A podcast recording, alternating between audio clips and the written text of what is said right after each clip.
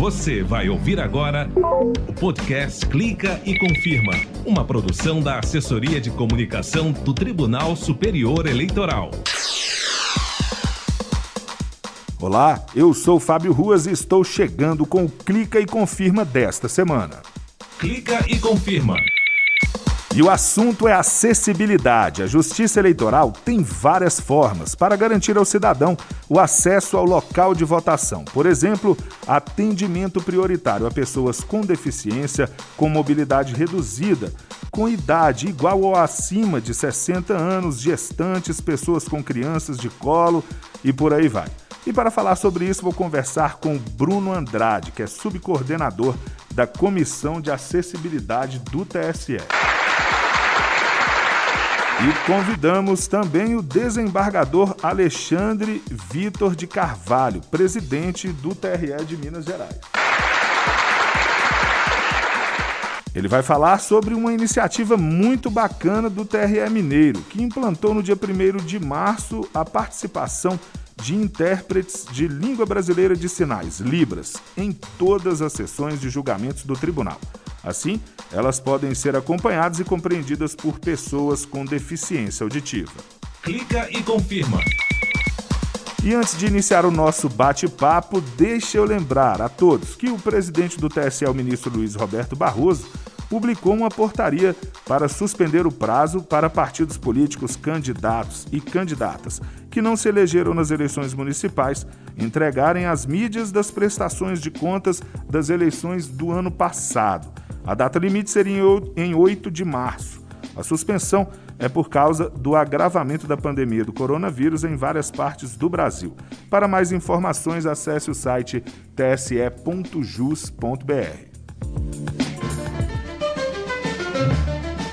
Clica e confirma. Perto de você. Pois é, gente, dos 147 milhões de eleitores aptos a votar nas eleições municipais do ano passado, 1 milhão 158.405 declararam ter algum tipo de deficiência ou mobilidade reduzida.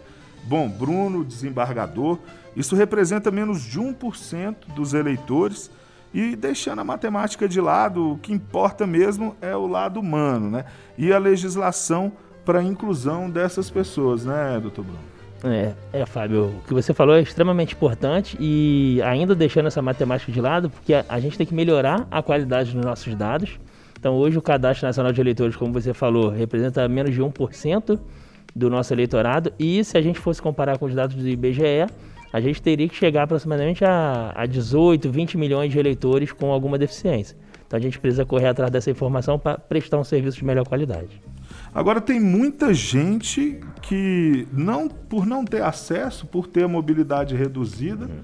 acaba desistindo é, de votar. Isso acontece, né, doutor? É, infelizmente ainda hoje a gente é, vê episódios de pessoas desistindo de votar ao chegar ao local de votação, um elevador não está ligado ou precisa de uma rampa para acessar a calçada e não tem. Então a gente ainda consegue, infelizmente ainda vê esse tipo de situação mas já vem mudando, né? Por exemplo, o desembargador Alexandre Vitor, que é presidente do TRE de Minas Gerais, pode até nos adiantar o que, por exemplo, o TRE de Minas Gerais, quais são as providências para esse público, desembargador?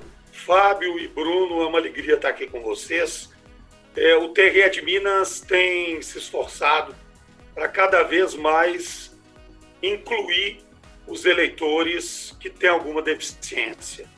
No caso da deficiência de mobilidade, nós, além de sempre nos preocuparmos em que as sessões eleitorais estejam em locais onde há essa acessibilidade, onde há rampas que permitam que essas pessoas com facilidade cheguem até as sessões, aqui em Minas Gerais e em especial em Belo Horizonte, nós temos alguns locais onde nós concentramos é, a votação desses, dessas pessoas com é, dificuldade de mobilidade, para que a gente possa sempre dar uma atenção melhor para elas e para que a gente possa estimulá-las a votar.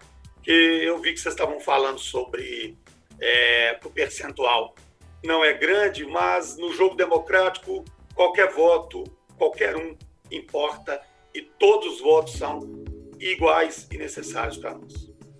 É verdade, desembargador, porque aí o importante, né, é cada um, né, cada pessoa com, com mobilidade reduzida, enfim, com problemas de acessibilidade, ter essa oportunidade de exercer o direito do voto, né? E o TSE tem portarias, tem regras tratando desse assunto, né, doutor? É, a gente tem uma política de acessibilidade que ela já tem alguns anos e ao longo dos anos a gente vem ampliando essas exigências, seja para os juízes eleitorais em buscar melhores condições, como o desembargador falou, buscar melhores locais de votação, seja em fornecer elementos de acessibilidade melhor para todos. Então a gente, como o desembargador falou, todo voto é importante. Então não adianta a gente pensar numa parcela da população e ignorar as demais. A gente tem que atender de forma ampla a todos. Então, nessa última eleição agora em 2020, a gente já deu mais um passo nessa ampliação da acessibilidade ao fornecer para o deficiente visual a sintetização de voz na urna eletrônica, chegando também ao nome do candidato. Até as eleições de 2018, o sintetizador de voz só falava o algarismo do candidato, não falava o nome dele.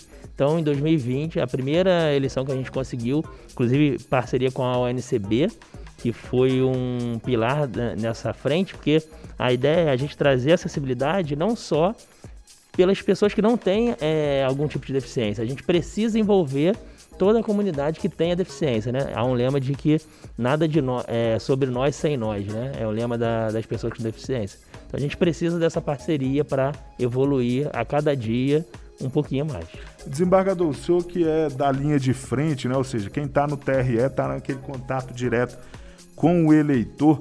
Como é que o senhor é, viu essa, essa novidade aí que o doutor Bruno acabou de falar, que é a questão aí de, é, do áudio né, com o nome do candidato? É muito importante isso né, para a inclusão, né, desembargador? Muito importante. Eu até é, aproveito a oportunidade aqui pra, para parabenizar o ministro Barroso, o Bruno e todos aqueles que conseguiram fazer com que essa novidade fosse implementada, porque realmente é, o nome é, era fundamental. E até então não havia né, é, a disponibilidade do nome. E agora todos os deficientes visuais eles têm o acesso ao número e ao nome que é extremamente significativo. E, e aqui em Minas, a novidade foi muito bem recebida. E nós sempre, aqui em Minas Gerais, a gente sempre teve o lema da inclusão. A inclusão para nós é fundamental, como eu disse, porque, porque por exemplo, eu não sei se vocês é, sabem, mas nessa pandemia, nessas eleições históricas de 2020, que fizemos em meio à maior pandemia dos últimos 100 anos do mundo e, óbvio, do Brasil, do Estado de Minas Gerais. Nessa pandemia, Minas Gerais, entre os estados da federação com o maior número de eleitores, né? Nós somos o segundo estado com o maior número de eleitores. Nós tivemos o menor índice de abstenção. Então, isso para nós foi muito importante. Nós fizemos uma campanha extremamente forte em rádio, em televisão, nas redes sociais, para que os eleitores votassem. E isso inclui, evidentemente, aqueles com deficiência. Então, para nós foi uma vitória, é, uma honra, um orgulho, e, e é muito importante que todas essas ações, como esta que o Bruno mencionou, elas continuem a existir, porque quanto mais eleitores incluídos, mais é importante para a democracia. Agora a gente sabe que a questão não é só o voto, né? Ou seja, acompanhar também as sessões de julgamento é importante para esse público. E o TRE de Minas Gerais inaugurou o, o, intérprete de Libras né, em todas as sessões da corte. Isso foi agora no início, no dia 1 de março, né, desembargador? Fala dessa experiência para os nossos ouvintes. Pois é, essa foi uma conquista histórica. Nós estamos muito felizes, muito satisfeitos. Essa iniciativa foi muito bem recebida é, em Minas Gerais. E eu creio, no Brasil e nós vamos continuar é, nos aprimorando para que a gente possa fazer uma comunicação cada vez melhor com os deficientes auditivos nas nossas sessões de julgamento. Desembargador, parabéns pela iniciativa, muito obrigado pela entrevista aqui no Clique Confia. Eu agradeço a você, ao Bruno, estou sempre à disposição e, e não canso de dizer. Parabenizo o TSE, em especial o ministro Luiz Roberto Barroso, porque nos deu todas as condições, nos proporcionou tudo para que realizássemos uma eleição histórica em meio a essa pandemia e o eminente ministro continua a nos proporcionar todos os instrumentos para que a gente possa, aqui, nos, aqui no nosso TRE, no meu caso, de Minas Gerais, aqui na ponta, como você disse, para que a gente possa continuar, é, para que a gente possa continuar a prestar um serviço de qualidade que é, que é o que a população e os eleitores desejam, merecem e o que a gente quer. Muito obrigado a vocês dois. Bruno Andrade, muito obrigado. Obrigado pelo convite, Fábio. É, essa mensagem que o Barrador passou é fundamental. A gente tem que sempre avançar cada vez mais e agregar novas, novos valores ao processo eleitoral para cada vez mais incluir e não segregar. Muito obrigado pelo convite. Muito obrigado. Até a próxima. Clica e confirma. Perto de você. 8 de março é o Dia Internacional da Mulher. Para comemorar essa data tão especial, o Tribunal Superior Eleitoral vai promover durante esse mês de março debates sobre temas ligados à igualdade, liderança, violência e gênero. É o Mulheres Debatem. A série de diálogos é organizada pela Comissão TSE Mulheres e tem como objetivo incentivar a participação feminina na política e na justiça eleitoral. Os encontros virtuais serão transmitidos ao vivo pelo canal da Justiça Eleitoral no YouTube e vão ter a participação de personalidades femininas importantes do Brasil. Participam também o presidente do TSE, ministro Luiz Roberto Barroso, e a mediadora jornalista Pétria Chaves. Muito vem sendo falado e é muito importante toda a discussão que a gente teve e está tendo.